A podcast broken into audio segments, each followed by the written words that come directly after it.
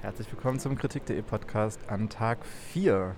Heute äh, sind wir hier versammelt mit Anne Küper, Frederik Jäger, Jonas Nestroy und mir, Till Kadritzke. Und äh, wir reden über ein paar Filme. Wir wollen aber auch äh, mal kurz hören, warum Anne Nicolette Krebitz äh, Film verpasst hat. Ähm, es ist ein Sonntag in Berlin und die Testzentren machen erst später auf als sonst unter der Woche. Ähm, deswegen habe ich von der Berlinale den Testbus benutzt. Quasi eine Art äh, Einrichtung, um äh, für Besucher in äh, Testmöglichkeiten zur Verfügung zu stellen. Und da habe ich einen Test gemacht und der ist aber ähm, äh, ein bisschen witzigerweise und zum Glück vielleicht für diesen Podcast, aber zu meinem Nachteil verloren gegangen. Ähm, es gab einen Fehler im System, der ich bin. Ähm, und als dieser Code immer wieder gescannt wurde, schien es so, als hätte ich keinen Test gemacht. Aber ich habe vehement behauptet, ich habe doch diesen Test gemacht, weil ich habe ihn gemacht. Ähm, genau, und irgendwann äh, war er wieder da, plötzlich unerwartet, aber circa 20 Minuten nach Filmbeginn von Krebitz, ähm, weshalb ich da dann nicht mehr reingekommen bin. Dafür konnte ich dann aber endlich ähm, Koma nach, äh, nachschauen von Bonello, den ich ähm, in den letzten Tagen auch verpasst hatte, wegen einem zu späten Test, äh, den ich bekommen habe. Von daher, also mich, mich hat sehr viel diese organisatorische Seite heute Morgen beschäftigt, aber ähm, nach der schlechten Laune war dann eigentlich Koma ganz schön, genau. Aber jetzt bin ich gespannt, was ihr über Krebitz zu berichten habt. Ja, bevor wir das tun, äh, das werden Frederik und ich gleich machen, denn auch Jonas hat ihn noch nicht gesehen, diesen Film. Dafür habt ihr beide, Anna und Jonas, ähm, einen Film gesehen, den Frederik und ich nicht gesehen haben, nämlich Call Jane, ein Wettbewerbsfilm von Phyllis Natsch, der auch schon bei Sundance lief, was ja ab und zu mal passiert im Berlinale Wettbewerb. Äh, Jonas, was kannst du uns zu diesem Film erstmal sagen? Ja, der spielt im, äh, im magischen Jahr 1968 in Chicago. Ähm, und es geht um Joy, gespielt von Elizabeth Banks die in einem, würde ich sagen, ja, recht gut bürgerlichen Haushalt äh, lebt, ähm, Hausfrau ist, also keinen Job hat. Ihr Mann bringt das Geld heran und ähm, ja, im, am Anfang des Films durch ihre Tochter und die Musik so erste Kontakte mit der Counterculture der Aufkommenden sammelt und irgendwie Lou Reed hört und ähm, auch schwanger ist und dann beim Kochen, während sie Lou Reed hört, umkippt äh, und erfährt, dass sie gar nicht schwanger sein kann, weil sie eventuell eine Geburt nicht überleben würde. Aber das Gremium der, äh, des, des, Krankenhauses ist auch nur mit ignoranten Männern besetzt, ähm, die entscheiden, dass keine Abtreibung durchgeführt wird, weil eine 50-prozentige Überlebenswahrscheinlichkeit bei der Geburt für die Frau äh, reicht für sie als Argument, also für diese Männer als Argument aus, ähm, keine Abtreibung zu machen. Ähm, daraufhin versucht sie sich Hilfe zu holen und entdeckt äh, einen Frauen, ein illegales Frauenkollektiv, kann man vielleicht sagen, namens Jane. Äh, es gibt also keine konkrete Jane, sondern es sind äh, viele Frauen, die, ähm, dieses, äh, ähm, die illegale Abtreibungen äh, durchführen, äh, mit Hilfe eines Arztes, der ähm, selber eigentlich kein großes Interesse daran hat, also kein ideelles, ideales Interesse, ideelles Interesse außer vielleicht Geld. Und ähm, dort nimmt Joy diese Abtreibung vor und ähm, hat, macht sehr gute Erfahrungen mit der Wärme und äh, die, dieses Kollektivs ähm, im Gegensatz zur kalten Welt da draußen. Und ähm, anschließend äh, wächst sie auch selber immer mehr in dieses Kollektiv rein und das gerät natürlich in Widerspruch mit der bürgerlichen Welt, aus der sie sonst kommt. Ja, das klingt ja, also es gab ja mehrere Abtreibungsfilme in den letzten Jahren. Auch auf der Berlinale lief Never Really, Sometimes Always, auch aus den USA. In Venedig hat letztes Jahr die, die Annie Anu-Verfilmung Das Ereignis gewonnen, wo es auch um das Jahr 68 geht. Anne, was ist, wie äh, würdest du denn diesen Film beschreiben? Wie, wie funktioniert der? Mm, ich glaube, dass dieser Film tatsächlich so ein bisschen zerrissen ist und das teilt er vielleicht tatsächlich mit vielen Abtreibungsfilmen, weil sie versuchen, ähm, eine, eine individuelle Erfahrung ähm, zu betonen, die aber eben gesellschaftlich funktioniert oder gesellschaftliche Relevanz eben hat und eben nicht dadurch nur individuell, individuell funktioniert. Ähm, und Call Jane begibt sich da so rein in dieses Spannungsfeld, aber ich würde sagen, scheitert eigentlich daran, weil der Film so sehr verliebt ist in Elizabeth Banks ähm, und ihr eine ganz tolle Rolle zugeben und zuschreiben will. Ähm, das heißt, er hat schon ganz große Lust daran, The One Who Made It zu erzählen, also diese weiße bürgerliche Frau, die es dann genau schafft, die die Abtreibung ähm, hinter sich bringt, erfolgreich, die dann dieses, wie hast du es genannt, das geheimnisvolle Frauenkollektiv, das geheimnisse, das diese fast schon Underground-artige Organisation, die die führen, weil eben ähm, Abtreibungen illegal funktionieren, äh, da gehörig aufräumt, da auch eine andere Kultur von Höflichkeit, von Solidarität einführt und so weiter. Und dann, und das ist eigentlich das, das Interessante an dem Film, dann in die Bibliothek geht und sich äh, Bücher klaut, weil sie genau verstehen will, wie funktionieren Abtreibungen und sie will eigentlich diejenige sein, die die auch durchführt. Ähm, und dann gibt es den schönen Satz von dem geldgeilen Arzt, ähm, you could be a nurse und dann sagt sie natürlich, nee, I could be a doctor äh, wenn, wenn das die Gesellschaft dann aber zulassen würde. Das heißt, der, der Film hat ein großes Interesse an Punchlines und an eben Elizabeth Banks, die irgendwie heroisch daherkommen soll, aber gleichzeitig geht es ja eigentlich um dieses Kollektiv und um diese coole Gruppe, die zusammenhält und das zu, durchzieht, sich supportet und da geht es eigentlich heiß her, also weil da geht es total um Fragen der Repräsentation. Was machen wir, dass genau Black Communities kein Geld haben, um Abtreibungen zu finanzieren? Ah, okay, es gibt zwei Abtreibungen die Woche, die for free sind, aber wie verteilen wir die? Also äh, wie, wie sind da Hierarchien? Ähm, das fand ich eigentlich interessant. Und dann, das merkt der Film dann irgendwann auch selber. Also Elizabeth Banks darf dann am Ende doch nicht die ultimative Heldin sein, sondern muss eigentlich zurück in ihre kleine Familie. Aber ähm, ja, das fand ich eigentlich einen ganz spannenden Moment daran. Ja, ich ähm, hatte so vielleicht immer mal wieder so einen kleinen Moment, wo ich gedacht habe, ah, jetzt äh, gibt es dann doch nochmal was zu greifen an diesem Film. Ich hatte erst nämlich gedacht, der ist eigentlich so ein Film, der aus der Gegenwart kommt, aus, äh, auf die Vergangenheit blickt, um zu sehen, dass da, dass, wie weit sozusagen die Gegenwart schon fortgeschritten ist im Gegensatz zur Vergangenheit. Und dann ist mir ja tatsächlich aber wieder der Never, Rarely, Sometimes, Always eingefallen, wo es ja immer noch in der Gegenwart ziemlich schwierig ist, eine Abtreibung zu bekommen. Ähm, und dann fand ich das erstmal wieder ganz spannend, also so in, in, die Vergangenheit zu blicken, um vielleicht irgendwie einen Stillstand eher auszumachen.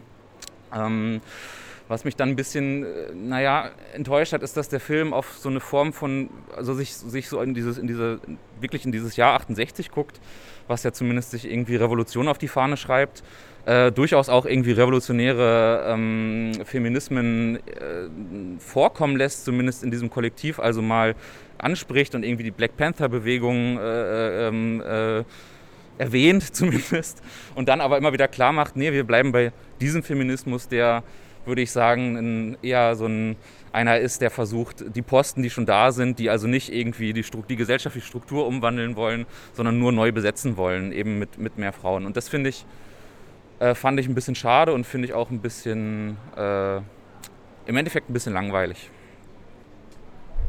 Da weiß ich gar nicht, ob ich so da mitgehen würde, glaube ich. Also weil die Entscheidung, genau in die kleinbürgerliche Familie zu gehen und die Frau zu fragen, ähm, die eigentlich denken will, aber sich vielleicht nicht traut. Das finde ich eigentlich eine große Qualität des Films, erstmal ähm, sich dem genau zu stellen und nicht die Bilder zu liefern, die wir vielleicht erstmal von 68 erwarten, ähm, sondern erstmal eine, ähm, eine Angst vor der Demonstration, eine große Verwirrung. Was ist das eigentlich? Ähm, der Film steigt ein mit einem Bankett des Mannes, das sie besuchen muss und eigentlich gar keinen Bock drauf hat und hört aber draußen, wie, äh, wie Menschen demonstrieren und später von der Polizei auch gewaltsam niedergeschlagen werden. Und da gibt es erstmal ein Interesse daran, aber eben ähm, kein Verständnis. Und das finde ich eigentlich interessant, dass der Film das schafft, irgendwann eine Form von Verständnis ähm, zu kreieren. Die Frage ist eher, was er mit seinem Ende tut finde ich. Also das ist, glaube ich, eher das, was du so ein bisschen meinst, weil am Ende, obwohl dann schon als nächstes Projekt der Gender Pay Gap beschlossen wird und den nehmen wir uns jetzt vor, ähm, der dann also wie so mit in die Gegenwart läuft eigentlich, ähm, also trotz dessen malt der Bild da erstmal so ein Bild von wegen, alles ist doch irgendwie okay. Und das, äh, das würde ich, glaube ich, eher befragen. Also es ist dann plötzlich total gut, dass der Mann Anwalt ist, weil der kann dann diese Underground-Organisation aus bestimmten Gerichtsprozessen raushauen und so weiter und so fort. Also da geht sich dann eher alles auf, ähm, was ich dann eher so ein bisschen langweilig fand. Hm. Ja, ähm, ich, ich glaube aber, dass der Film trotzdem so eigentlich recht geschlossen bleibt in seinem Konzept von, von, von, von Feminismus, was er, was er da aufmacht. Und zwar das andere irgendwie so anteasert, was es dann noch, was da noch so ist, gerade in diesem Jahr. Ähm, aber trotzdem, äh, glaube ich, finde ich recht klar macht am Ende, wo er, wo er bleibt, wo er sich verortet, wo er, wo er sich positioniert. Äh, eben genau in, in, dieser Form, wie ich es vorhin äh, schon gesagt hatte. Ähm, und ich würde dem Film das höher anrechnen, wenn er tatsächlich in der Form darüber nachdenken würde, ob das denn wirklich eine, eine, zeitgemäße eine Form ist und nicht nur zeitgemäß für die Gegenwart, sondern auch für die Vergangenheit, die er erzählt. Ja, vielen Dank euch beiden für diesen Eindruck. Ähm, Jonas muss jetzt, glaube ich, verschwinden oder noch nicht. Äh, genau, also nur falls ihr euch wundert, dass Jonas jetzt nicht mehr zu hören sein wird, der muss gleich irgendwann ins Kino. Ähm, jetzt kommen wir aber zu einem nächsten Doppel, also zu einem Film, den nur zwei Leute von uns gesehen haben. Diesmal sind es Frederik und ich. Ähm, es handelt sich um den Wettbewerbsbeitrag von Nicolette Krebitz, ähm, A-E-I-O-U. Das Alphabet der Liebe. Frederik, was, was, was verbirgt sich hinter diesem Titel? Ich präzisiere noch, es ist das schnelle Alphabet der Liebe. Ähm, das ist ein Film, der irgendwo zwischen, ähm, also der lässt eigentlich zwei Sachen aufeinanderprallen. Irgendwie das, das Steife einer alten ähm, oder einer alternden ähm, Schauspielerin und ähm, das Ungelenke eines äh, jungen Mannes mit ähm, Schwierigkeiten, sich zu artikulieren. sie, sie treffen aufeinander, weil sie ihm Sprach, Sprech, Sprechtraining irgendwie Unterricht geben soll. Und ähm, es ist eine, eine große, irgendwie auch epische Liebesgeschichte, ähm, eine, eine unwahrscheinliche Anziehung und ähm, es ist irgendwie ein Film, der, der mit sehr vielen unterschiedlichen Ebenen und Mitteln spielt. Ein, ein Film eben, der dieses, ähm, der dieses Ungelenke, auch das etwas Distanzierte immer wieder reinbringt durch eine, durch eine Off-Stimme, nämlich die auch von Sophie Reuss ähm, gesprochen wird. Sophie Reuss ähm, ist die Hauptdarstellerin. Ähm, neben ihr ähm, äh, den Jungen spielt ähm, Milan Herms und ähm, wir haben viele, viele Cameos und kleine Auftritte. eine größere Nebenrolle spielt Udo Kier als Nachbar in der Wohnung darunter. Es ist nämlich ein Film über ein bestimmtes Milieu, nämlich ein Westberliner Milieu, eine äh, die die große, die große Altbauwohnung in, ähm, so wie Schein Charlottenburg, ähm, äh, spielt eine große Rolle. Ähm, die Paris-Bar tritt immer wieder auf und neben, nebendran auch einige andere Schauspieler, die wir bereits aus dem Universum von Nicolette Krebitz kennen. Ähm, ja, es ist ein, ähm, finde ich, äh, total spannender und ähm, ein Film, der, der auch erstmal sehr überrascht und in viele Richtungen verweist. Ja, muss ich äh, direkt zustimmen. Gerade den, den Anfang, so die ersten Sequenzen, die haben mich irgendwie mega in diesen Film reingezogen, weil er richtig das gut hinkriegt, irgendwie sich schon mal so einen Film zu etablieren, bei dem es schwer ist, vorherzusehen, was wohl passieren wird, wo man so landen wird damit. Es wird sozusagen in einem Prolog etwas vorweggenommen. Ähm, es geht los in Frankreich, irgendwann wird dieser Film auch in Frankreich wieder landen. Ähm, und dann gibt es äh, so ein Ereignis, ähm, das ähm, die, die äh, von Sophie Reuss gespielte Figur ähm, erkennt in diesem Menschen, den sie dann, dem sie dann Sprechtraining geben soll, ähm, ein, ein Dieb, der, der ihre Handtasche geklaut hat. Und ich, das hat mich sehr, ähm, von der Struktur her, hat mich das sehr, ist mir ein bisschen wie so eine Variation von Paul Verhoevens L vorgekommen. Sophie Reuss sieht in diesem Film auch einfach sehr aus wie Isabelle Huppert. Und äh, dieses, dieses Ereignis, was sie so ein bisschen umhaut und sich dann aber interessiert für diesen Täter, fand ich irgendwie auch eine interessante, interessante Variation. Denn letztlich geht es da auch viel um um, ich würde sagen, so eine Frauenfantasie von diesem jungen Menschen, der ja nicht ganz schlüssig ist als Figur, oder zumindest nicht ganz ausge, äh, auserzählt wird als Figur. Und es gibt auch so eine Szene, wo wo ich glaube, Udo Kier ist es dann auch tatsächlich der Nachbar oder jemand anders, weiß ich gerade gar nicht. Sie fragt, ähm, hast, wie, ist er denn jetzt versetzt worden? So, ne? Und man merkt, so, sie interessiert sich eigentlich gar nicht für ihn als Menschen, sondern irgendwie als diesen, als diesen jungen Körper oder ähm, irgendwie ein bisschen ja schon gut aussehend, irgendwie ein bisschen nerdig, aber schon auch irgendwie ähm, gut gebaut. Und äh, das fand ich irgendwie erstmal sehr spannend. Und ich finde, es ist ein Film, den man anmerkt, das macht auch irgendwie der Titel Sinn, dass er versucht so ein bisschen sich neu zu überlegen, wie erzählen wir eigentlich von der Liebe, ähm, jenseits von Dramaturgien, die es schon gibt. Und dafür bietet sich natürlich so eine sehr erstmal auf den ersten Blick ungewöhnliche Liebe zwischen einer älteren äh, Schauspielerin und einem Teenager an.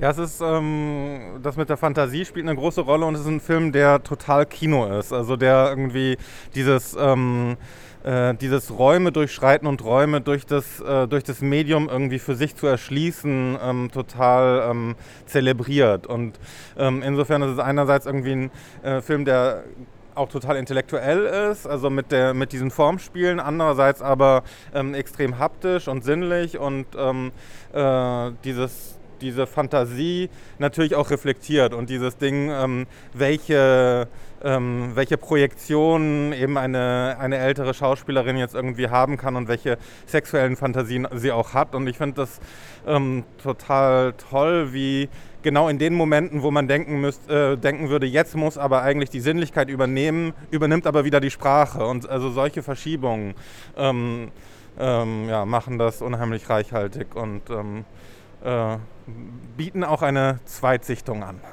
Ja, auf jeden Fall. Auch äh, es gibt einen großartigen Cameo-Auftritt von Moritz Bleibtreu, in dem sozusagen eine, eine Fernsehsendung aus den, ich weiß nicht, 70er und 80ern quasi äh, reenacted und imaginiert wird. Äh, aber das äh, will ich jetzt nicht zu sehr spoilern, aber darauf äh, darf man sich, glaube ich, auf jeden Fall auch freuen, wenn man sich diesen Film im Kino anguckt.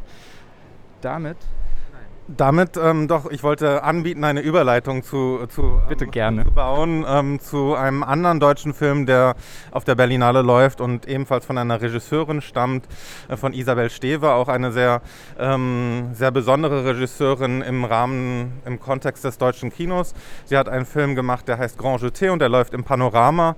Ähm, und ähm, ja, das ist... Äh, biete mich jetzt an für eine ein ein Einleitung. Ähm, das ist auch ein Film, der, der mit ähm, der mit irgendwie viel Fantasien spielt und irgendwie bei dem ähm, die Geschichte relativ schnell eigentlich irrelevant ist oder zumindest so an den Rand gedrängt wird, weil die Bilder das alles übernehmen. Es ist aber, ähm, der Ausgangspunkt ist dann schon wichtig, nämlich ist es die, das Aufeinandertreffen einer Mutter und ihres Sohnes, ähm, die ähm, nicht miteinander ähm, also der nicht bei ihr aufgewachsen ist und bei dem eigentlich schon am Anfang die Blicke suggerieren, dass es hier in Richtung Inzest gehen wird. Also das steht eigentlich schon am Anfang und ähm, das, wird, ähm, das wird dann auch durchaus, ähm, äh, da wird man auch nicht enttäuscht.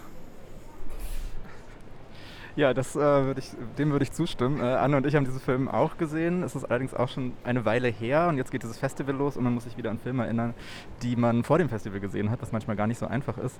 Ähm, aber Anne, vielleicht einfach mal offen gefragt, was ist denn so das Erste, was dir wieder in den Sinn kommt als Bild oder als Idee oder als Gedanke zu diesem Film?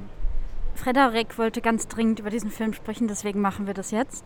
ähm, also ich glaube, was, was mir direkt einfällt, sind erstmal Körper und Körper, die irgendwie in spezifischer Form bearbeitet werden. Also die Mutter ist auch Ballettlehrerin, ähm, äh, Füße bluten, es gibt Ekzeme, es gibt Ausschläge. Also irgendwie ist es erstmal dieser, dieser Körper, über deren Grenzen man einfach auch hinausgehen kann, hinausgehen will und auch in irgendeiner Form hinausgehen muss. Und das war, glaube ich, das, was mich an diesem Film schon so leicht genervt hat, nämlich eben die, so ein bisschen die Glorifizierung des Balletts und der Disziplinierung von Körpern für die Kunst. Ähm, es gibt noch einen anderen, anderen Zugriff auf diese Bearbeitung von Körpern, nämlich dann genau beim Sohn, der immer im Fitnessstudio ist oder diesen Übungen nachgeht und sowas. Also es gibt einen ganz starken Modus von Körper, Körperformen, Körper herstellen, wo ich ja, wo ich auf jeden Fall während der Sichtung viel darüber nachgedacht habe, was ist da schon das, das Interesse der Figuren daran? Also für, für wen wird das eigentlich gemacht? Oder mache ich das, um mich über meinen Körper irgendwie erzählen zu können? Mm, und dann genau, hast du das ja schon äh, nicht angedeutet, sondern eigentlich äh, sehr klar formuliert, was noch passieren wird. Und da genau, stellt sich, glaube ich, dann auch wieder die Frage für mich nach diesen, diesen Körpern, die dann miteinander interagieren und die Grenzen, die lustvoll überschritten werden wollen, was Stever da tut. Aber ja, ich war dann irgendwie sehr genervt davon, dass, dass ja, dass ich das Gefühl hatte, es ging eigentlich immer wieder nur darum, die Grenzen überschreiten zu wollen und auch Geschmacksgrenzen irgendwie herauszufordern, aber eigentlich nicht nochmal produktiv darüber nachzudenken, wie, ja, wie diese Grenzen vielleicht eigentlich entstehen oder so. Ja, es ist ganz interessant, den, also für mich erstmal im Kontext ähm, zu sehen mit dem, was wir sonst aus dem deutschen Kino kennen. Da ist es für mich ein, erstmal eine Ausnahmeerscheinung. Ähm, ein Film, der mit einem ungeheuren Stilwillen anfängt. Wir haben eine, wie ich finde, fantastische Kamera von Konstantin Kammer, äh, Kampion, ähm, der ähm, der irgendwie den Figuren so folgt, was irgendwie so sozialrealistisch sein könnte, aber viel mehr irgendwie eben dieses Taktile in den Vordergrund rückt.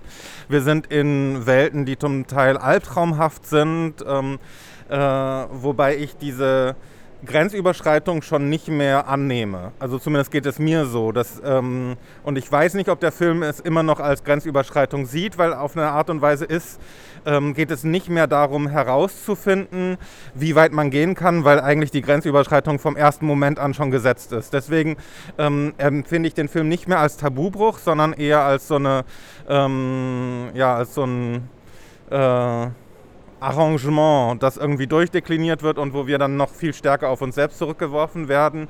Ähm, ja, aber so, das heißt nicht, dass ich komplett draus schlau würde. Ja, genau, das ist auch so ein bisschen der Punkt. Ich fand auch, glaube ich, das Spannende daran, dass es eben nicht um die moralische Frage geht, sondern dass das eine Setzung ist und dass eben tatsächlich alles über Körper verhandelt wird.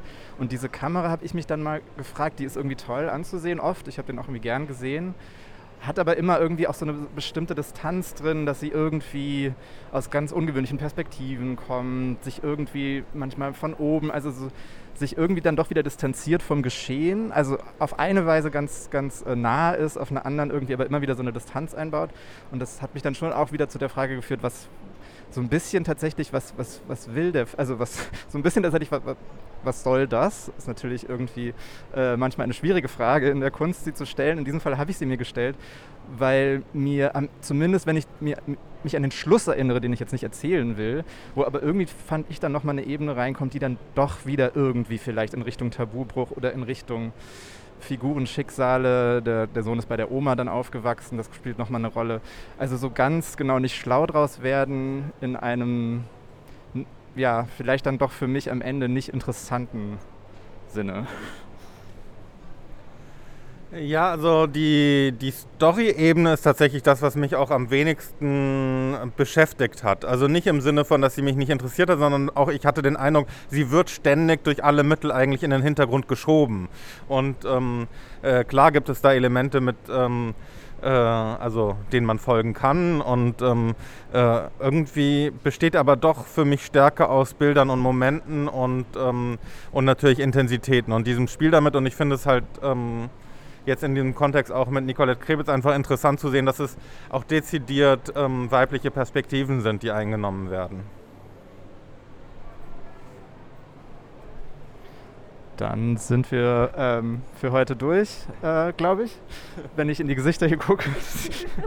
Nicht ganz sicher, aber vielleicht können wir sonst ein andermal noch weiterreden. Und äh, genau, als nächstes dann hoffentlich morgen und äh, mit anderen Filmen und vielleicht auch anderen Leuten. Tschüss. Tschüss.